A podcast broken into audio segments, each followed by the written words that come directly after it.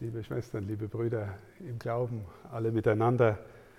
Wenn wir auf 100 Jahre Pfarrei Anzenkirchen zurückschauen, und ich habe in der schönen Festschrift, die da jetzt entstanden ist, auch hineingeblickt, dann gibt es uns das Gelegenheit, immer wieder mal zu überlegen, was bedeutet eigentlich der Anfang überhaupt jetzt so im geistlichen Leben als Kirche, als Pfarrei, weil wir von der Heiligen Schrift her erleben, dass Gott immer wieder einen neuen Anfang macht. Ganz am Anfang, wenn Sie in der Osternacht äh, mitgefeiert haben, dann wissen Sie, dass Gott eine Schöpfung in die Welt, äh, eine Schöpfung in die Existenz bringt, die in sich und aus sich und aus Gott heraus gut ist. Und dann erzählt die Schrift aber auch diese eigenartige, bildreiche, tiefe, symbolische Erzählung von dem, was man den Sündenfall nennt. Und der Sündenfall ist im Grunde, dass sich der Mensch von Gott entfernt, dass der Mensch aus eigenem Willen, aus eigenem Antrieb ohne Gott leben will und dass aus dem ganz viel Unglück entsteht in der Welt. Erzählt die Schrift fortwährend und dann erzählt die Bibel fortwährend, dass Gott immer wieder einen neuen Anfang macht. Und der Anfang bedeutet immer wieder, Gott will die Mitte sein. Nicht, weil er es braucht, sondern weil, wenn wir Menschen kapieren, dass Gott die Mitte ist, dann ordnet sich der Rest darum so, dass es passt, so dass davon der Segen ausgeht. Und ich glaube, liebe Schwestern und Brüder, dieses Bewusstsein ist tief in die christliche DNA eingepflanzt, in fast allen unserer Ortschaften, auch hier in Anzenkirchen, ist die Kirche irgendwie der Mittelpunkt des Ortes, auch wenn sie hier ein bisschen in der Randlage ist, aber erhöht und man sieht, gell, höher als alle anderen Gebäude, das ist irgendwie die Mitte. Und von dieser Mitte aus ordnet sich der Rest, ordnet sich das Leben der Menschen, ordnet sich das Leben mit der Schöpfung, weil der Mensch dann in Ordnung ist. Und das sich entfernen von Gott bedeutet fast immer, ich bin der Mittelpunkt, ich mache mich zum Zentrum meines Lebens und zuerst einmal interessiere ich mich für mich und dann kommt als zweites vielleicht noch ich und als drittes kommen vielleicht die Allernächsten und sowas. Ne? Und wir spüren, liebe Schwestern und Brüder, dass das ganz oft die Welt durcheinander bringt. Und wir leben ja, wenn wir ehrlich sind, in einer Welt, die auch durcheinander ist.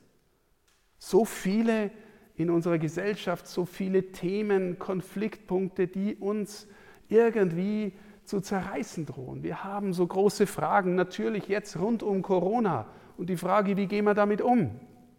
Wir haben die großen Fragen rund um die Klimakrise, um die Umweltkrise. Wir haben so große Fragen wie, die, wie gehen wir mit äh, Migration um und mit den vielen Menschen, die auch in unser Land kommen und für die wir eigentlich auch aufnahmebereit sein sollen. Wie gehen wir äh, auch mit den ganzen Fragen unseres Zusammenlebens um? Das sind alles Dinge, die die Gesellschaft herausfordern und manchmal fast zu zerreißen drohen. Und vieles davon kommt auch mitten hinein in unsere Kirche, wo wir uns fragen, wie gehen wir da weiter, wie gehen wir damit um. Wir hoffen, dass wir immer wieder in einem ehrlichen, guten Gesprächsprozess in den Fragen weiterkommen und aufeinander zugehen. Aber ganz wichtig ist, Gott macht immer den Anfang einer Erneuerung, damit, wenn er die Mitte ist, davon der Segen ausgeht. Ich weiß nicht, ob Ihnen das schon mal aufgefallen ist, mich berührt es immer, wenn wir am Palmsonntag lesen, wie Jesus in seine Stadt einzieht und bejubelt wird als der König. Ein paar Tage später wird er gekreuzigt, aber er wird zunächst mal bejubelt als der König, als der Nachfolger Davids. Und die Leute erhoffen sich, jetzt geht endlich was Neues los. Vielleicht schmeißt er die Römer raus, gell, die große Besatzungsmacht, die verhasste. Und was tut Jesus? Als erstes, nachdem er eingezogen ist in Jerusalem. Wo geht er als erstes hin? In den Tempel. Er geht als erstes in den Tempel und sagt, Freunde, hier ist eigentlich ein Haus des Gebetes und keine Markthalle und keine Räuberhöhle. Und ihr macht aus dem Ganzen ein Geschäft. Warum tut er das? Weil er weiß, wenn Gott die Mitte ist, dann geht davon der Segen für alle anderen aus. Er macht wieder den neuen Anfang. Er gründet einen neuen Bund. Er sagt sogar, ich bin der Tempel. Wenn wir uns immer neu auf ihn beziehen, liebe Schwestern und Brüder, dann glauben wir, dass davon der Segen ausgeht. Vor 100 Jahren ist diese Pfarrei gegründet worden und ist durch viele Höhen und Tiefen gegangen, durch all die gesellschaftlichen Bewegungen, die wir erlebt haben. Da ist ja Kirche nicht frei davon, macht Kirche mit. Jetzt erleben wir, dass ganz viele Menschen auch wegbleiben. Und ich frage mich manchmal, ob es da nicht einen tiefen Zusammenhang gibt zwischen der Entkonfessionalisierung, zwischen dem Verlust der Gläubigkeit, nicht nur in unserer Kirche, das erleben wir auch in den anderen Kirchen und kirchlichen Gemeinschaften, und gleichzeitig der Polarisierung äh, und der gesellschaftlichen Auseinandersetzungen, die zunehmen. Gibt es da einen Zusammenhang? Wenn wir uns alle gemeinsam sagen würden, wir haben eine Mitte von Werten, wir haben einen Glauben an Gott, der uns eint und in der Mitte kommen wir auch aus unterschiedlichen Positionen zueinander, dann würde davon aus meiner Sicht der Segen ausgehen. Und deswegen ist es so wichtig und so schön, dass ihr diesen Anfang vor 100 Jahren feiert und der Pfarrer vorhin am Anfang gesagt hat, die Jugend ist da und die Jugend soll immer wieder auch daran erinnern und uns zeigen, ja, es gibt Menschen, die glauben und die immer wieder neu diesen Anfang mit uns machen wollen. Und jetzt ein zweiter Aspekt, worin besteht aus der Sicht von Jesus dieser Anfang, den Gott mit uns machen will. Und da kommt ein Wort, das mich immer wieder neu tief trifft und berührt. Im heutigen Evangelium, das uns der Pfarrer vorgetragen hat, steht drin, ich habe euch Freunde genannt. Ich habe euch Freunde genannt. Also es wird von der Liebe erzählt, bleibt in meiner Liebe, ich bleibe in der Liebe des Vaters und ihr bleibt in mir. Und dann kommt das wunderbare Wort Freundschaft. Liebe Schwestern und Brüder, das ist eigentlich so groß, dass es uns ganz schwer fällt, das zu glauben. Dieser Gott, der in Jesus Mensch geworden ist, möchte mit Ihnen und mit mir in Freundschaft leben. Was bedeutet das eigentlich? Also wie, wie, kann man, wie kann man das verstehen? Wie kann man aus dem was gewinnen? Nun, wenn wir, wenn wir unsere eigenen Beziehungen anschauen, dann weiß jeder von Ihnen, wenn er eine gelingende Beziehung hat, wenn er in Freundschaft mit einem anderen Menschen lebt, dann ändert das was in seinem Herzen und damit auch im Blick auf die Welt. Also bei Verliebten ist es ganz klar, der hat die rosarote Brille auf. Gell? Der sieht auf einmal die Welt und sich selber und die Geliebte oder den Geliebten ganz anders. Auf einmal. Ne? Wenn, ähm, oder ich habe es viel mit Jugendlichen zu tun und jetzt denke ich an einen jungen Kerl. Gell? Sie kennen das vielleicht auch von Ihren eigenen Kindern oder vielleicht die Jugendlichen, die da sind. Junge Burschen, sagen wir mal so mit 16, 17 haben es oft nicht so mit der Körperhygiene und haben es auch oft nicht so mit sich anständig anziehen und haben es oft auch nicht so mit das Zimmer gescheit aufräumen. Okay. Und Mutter oder Vater redet hin an den Kerl wie an einen kranken Gaul und sagt, na, kampel dich anständig, gell, wie, wie riechst du heute wieder, dusch dich mal, rammst Zimmer auf. Und der Bur, mei, der Bur ist jetzt ein bisschen renitent und hört nicht so. Und auf einmal zieht sich der Bub anständig an, gell, duscht sich in der Früh, rammt sein Zimmer auf. Was ist passiert? Naja, er hat ein Mädel gefunden, das er mag und, und sie mag ihn. Und er mag vor der äh, irgendwie anständig daherkommen. Beziehungen, die gelingen, sind in der Lage, Leben zu verändern, liebe Schwestern und Brüder. Und ehrlich gesagt, wenn ich vorhin davon gesprochen habe, Gott macht immer wieder einen neuen Anfang, dann deswegen, weil er die Menschen zurückholen will, sie mit seiner Liebe berühren will, damit sie ihr Leben verändern. Gott wandelt sich der Welt ein. Wir feiern gleich die Wandlung hier, damit irgendwas in unserem Herzen sich verändert. Damit wir nicht mehr nur uns selbst in die Mitte stellen.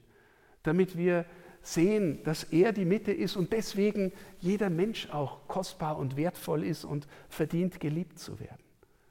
Diese Veränderung wünscht sich Gott von uns.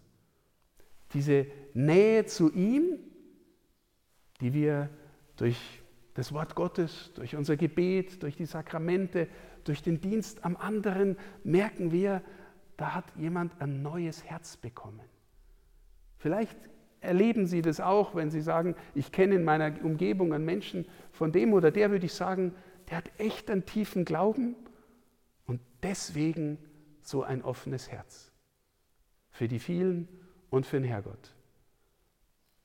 Die Qualität der Beziehung mit Christus verändert. Ich habe euch Freunde genannt. Jetzt, äh, ich habe auch bekommen von euch Umfrageergebnisse.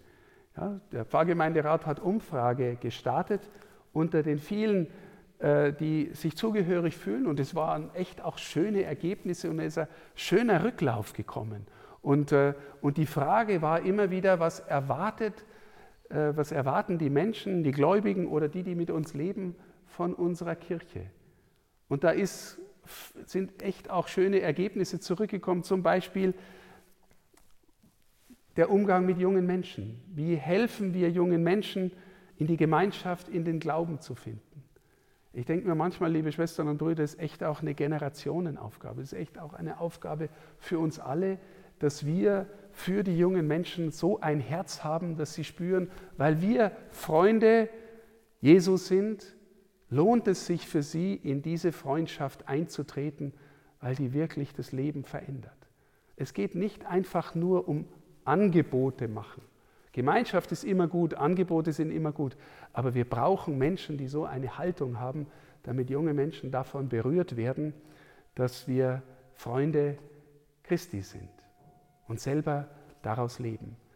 Wunderbare Antworten auch im Blick auf die Liturgie, auf die Wichtigkeit des Gottesdienstes. Also ich bin sehr dankbar für diese Umfrage, weil sie auch unserer Kirche gewissermaßen eine Serviceorientierung gibt. Sind wir offen für jeden, der da kommt? Sind wir einladend? Sind wir solidarisch? Das ist eine gute Frage.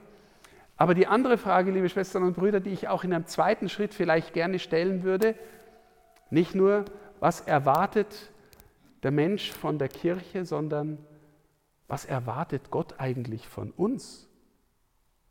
Was erwartet er von uns, wenn wir seine Freunde sind? Stehen Sie, ist das, ist das etwas, was wir uns auch fragen?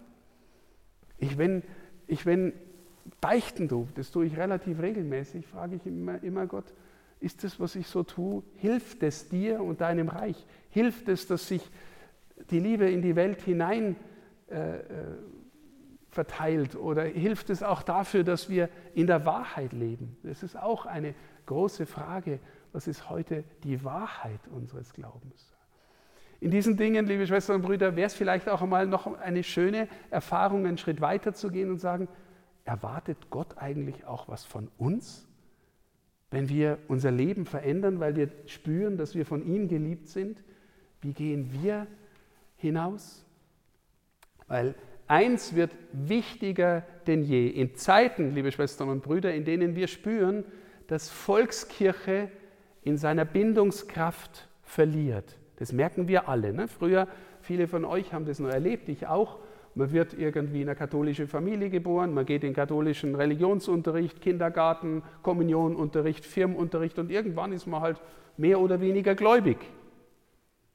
Und wir spüren, das passiert eigentlich weitgehend schon gar nicht mehr. Gläubig wird man nicht mehr automatisch, sondern durch Zeugen und Zeuginnen. Durch Menschen, die von dem erzählen können, wovon sie berührt sind durch Menschen, die von der Freundschaft mit Jesus berührt sind, weil sie irgendwie eine Ahnung bekommen haben, was das bedeutet und gelernt haben, davon zu sprechen. In Anzenkirchen wird es in 100 Jahren dann eine Kirche geben, wenn es Freundinnen und Freunde Jesu gibt, die andere in der Lage sind, in diese Freundschaft einzuladen. Das wird unsere Herausforderung für die Zukunft sein. Dazu braucht man auch gegenseitige Stärkung. Dazu braucht man auch, dass wir uns erzählen können, was bedeutet Gott eigentlich für dich. Ich erinnere mich so an eine Visitation vor kurzem, wo, wo die Leute auch gefragt haben, Herr Bischof, wie, wie bringen wir denn die junge Leute wieder in die Kirche und warum, wer ist denn in zehn Jahren noch da und so, ne, solche Fragen. Dann habe ich gesagt, jetzt möchte ich ja bitte mal ernsthaft jeden Einzelnen fragen, was bedeutet der Glaube für dich? Und das war am Anfang ein bisschen schwer, weil wir das nicht gewohnt sind, darüber zu erzählen.